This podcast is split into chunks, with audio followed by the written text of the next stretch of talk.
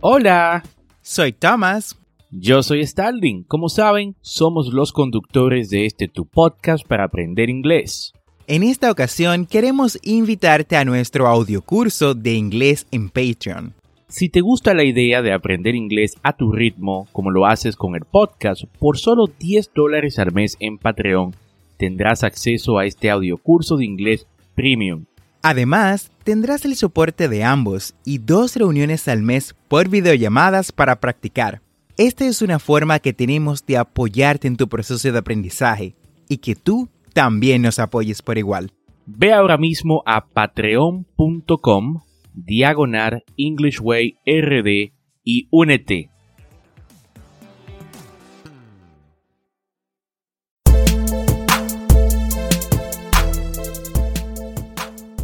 Bienvenidos a English Way RD, el primer podcast dominicano para aprender inglés con Tomás Martínez y Stalin Santos. Y en cada episodio te acercaremos a tu meta de hablar inglés, enseñándote frases, expresiones y gramática de una forma divertida y fácil de entender. Vamos al episodio de hoy.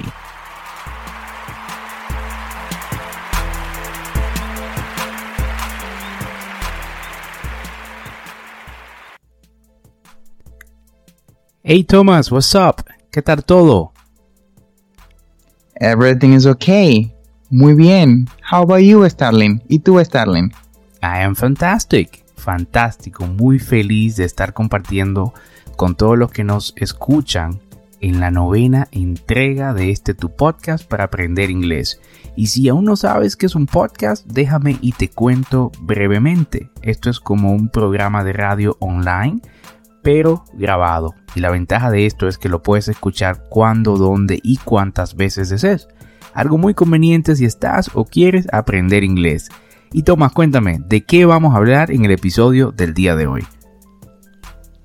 Starling, como sabes, ya anteriormente hemos hablado de cómo usar el verbo to be en presente. Sin embargo, el verbo to be también tiene un tiempo pasado. El verbo to be, recuerden que es ser o estar en español. Pero si queremos hablar de algo que fue o un lugar donde estuvimos, ¿cómo lo hacemos? Bueno, de eso vamos a hablar en el día de hoy. Del pasado del verbo to be, was y were, que se caracterizan por incluir los verbos, como ya mencioné, was and were, siendo el primero de estos la versión singular y el segundo la versión plural. Excelente, Thomas. En este episodio vamos a aprender cómo usar was y were. Y bueno, tenemos cuatro formas de ver el pasado simple del verbo to be, que son la forma positiva, la forma negativa, cómo hacer preguntas y cómo responder. Y Thomas, ¿podrías explicar cómo se forma la forma positiva del pasado simple del verbo to be? Por supuesto, Starling.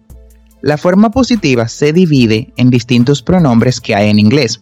Cuando usamos was, que es la primera forma del pasado simple, o sea, el singular en el verbo to be, empezamos con oraciones con los pronombres I, he, she, it. I, he, she, it, respectivamente, yo, él, ella, eso.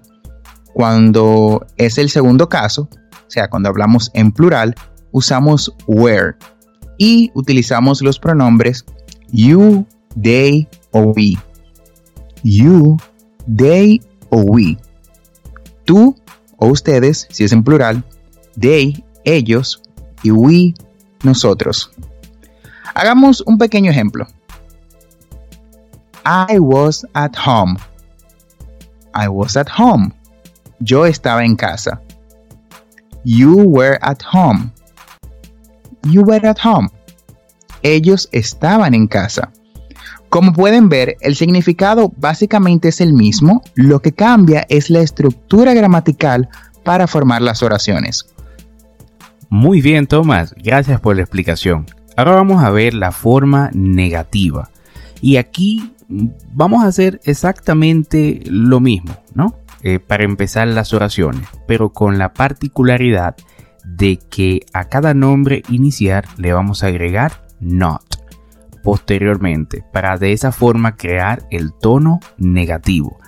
Este también puede pronunciarse en su forma negativa en la que se adhiere a la palabra y agrega un apóstrofe cuando se dice I was not. I was not se puede contraer diciendo I wasn't. I wasn't. Por ejemplo, I was not at school. I was not at school. Yo no estaba en la escuela.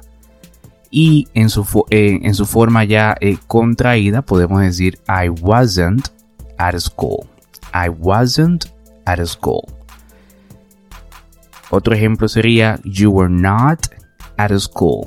You were not at school. Tú no estabas en la escuela. Y en la forma corta o contraída decimos You weren't at school. Was that difficult, Thomas? No, it wasn't.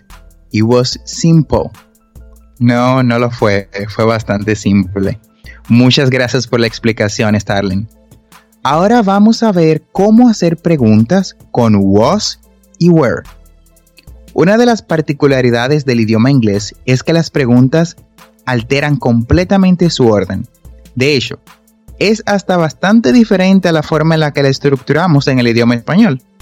Si normalmente en una oración poníamos el pronombre y el verbo en pasado, ahora la forma de acomodar los componentes será poner el verbo primero, segundo el pronombre y luego el complemento. De nuevo, primero verbo, segundo el pronombre y luego el complemento. Es decir, que vamos a empezar con el was, luego vamos a continuar con el I, he, she o it, si es en singular, remember, um, recuerden, I, que es yo, he, que es él, she, que es ella, o it, que es eso. Luego concluimos entonces con el complemento de la pregunta. Lo mismo sucede si es para el where, si es para el plural, que tenemos entonces you, we o they. Recuerden, you, ellos o tú, we, a nosotros y they, Ah, perdón, you ustedes, we nosotros y they ellos. Vamos a poner un ejemplo para que puedan entender mejor. Was he friendly? Was he friendly? ¿Era él amigable? ¿Era él amigable? Were they friendly? Were they friendly? ¿Ellos eran amigables? Muy bien, Thomas. Y bueno, es importante agregar que hay una forma interrogativa en tono negativo. Lo que debemos hacer es simplemente cambiar por wasn't y weren't. Wasn't y weren't. Sin embargo, aquí estamos solo haciendo la traducción para el verbo ser de manera conjugada. Recordemos que estar y haber también entran dentro de estos verbos tan importantes como lo son was y were. Hagamos un par de ejemplos más para aclarar este punto. Podemos decir en forma ya positiva, was he at school this morning? Was he at school this morning? Él estaba en la escuela esta mañana. Were they at school this morning? Were they at school this morning? Ellos estaban en la escuela esta mañana. Was there a cat? Was there a cat? Were there two cats? ¿Habían dos gatos ahí? Gracias por la aclaración, Starling. Y en esa misma línea, me gustaría destacar que para formular preguntas utilizando where, um, en referencia al verbo haber en español, es necesario que cuando no conozcamos el número exacto de componentes o la cantidad con exactitud que estamos hablando, se puede acudir a lo que es la palabra some. Por ejemplo, en vez de um, where there's two cats, si no sabemos la cantidad de gatos, utilizamos some. Así.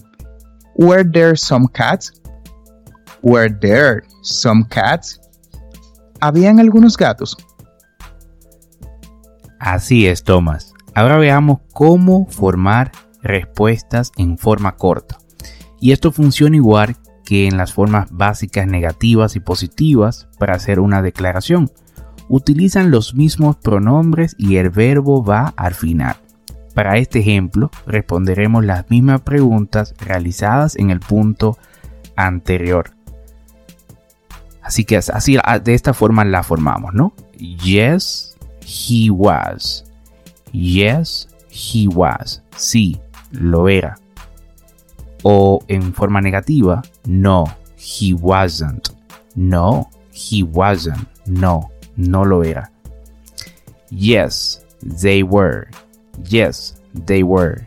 Sí, lo eran. No, they weren't. No, they weren't. No, no lo eran. Fantastic, fantástico, Starling. Con esta explicación hemos llegado al final de la lección de hoy. Y Starling, ¿por qué no hacemos una conversación para que los oyentes vean el uso del was y el were en acción, como siempre hacemos? Excelente, Thomas. Y tú que nos escuchas, presta atención a la pronunciación y de ser necesario, repite el audio varias veces, así entenderás todo. Ok. Um, hello, Starling. Welcome back. How was your vacation? It was great. Oh, fantastic. Where were you? I was in Rome. Oh, that's interesting. How was the weather there? It was nice, warm, and sunny.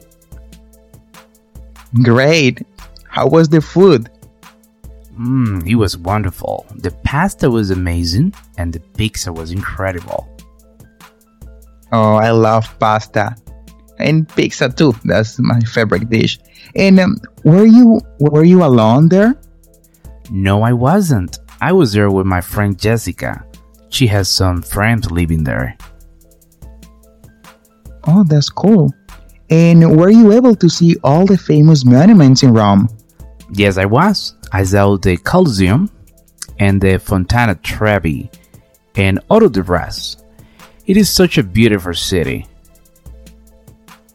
Oh, I wish I could go there sometime. Did you visit the Vatican City? Yes, but it was very crowded. I walked around St. Peter's Square and looked out of the beautiful architecture in there. Hmm, do you have a good time? Yes, I did. I hope to go back someday. Oh, and how do you get there? I got there by plane. The flight only takes a couple of hours. Oh, was it expensive? The ticket wasn't very expensive, but Italy is generally more expensive than Spain. Indeed, it is. Perfecto. Con esta conversación hemos llegado al final del episodio del día de hoy. Gracias por quedarte con nosotros Y recuerda que tendremos dos episodios semanales, lunes y miércoles. Y si te gusta lo que escuchas o conoces a alguien que quiera aprender inglés, comparte este podcast. Hey, thank you so much for listening our podcast. Muchísimas gracias por escuchar nuestro podcast. No olvides apretar el botón de suscribirte en tu reproductor de podcast favorito, sea este Spotify, Google Podcast, Castbox o cualquier otra aplicación de podcast y así vas a obtener actualizaciones semanales de nuestros nuevos episodios. Y recuerda, estamos aquí para ayudarte a hablar inglés. Así que si deseas que te expliquemos algún tema de gramática o tienes algunas preguntas acerca de pronunciación, uh, nos puedes dejar un mensaje de voz.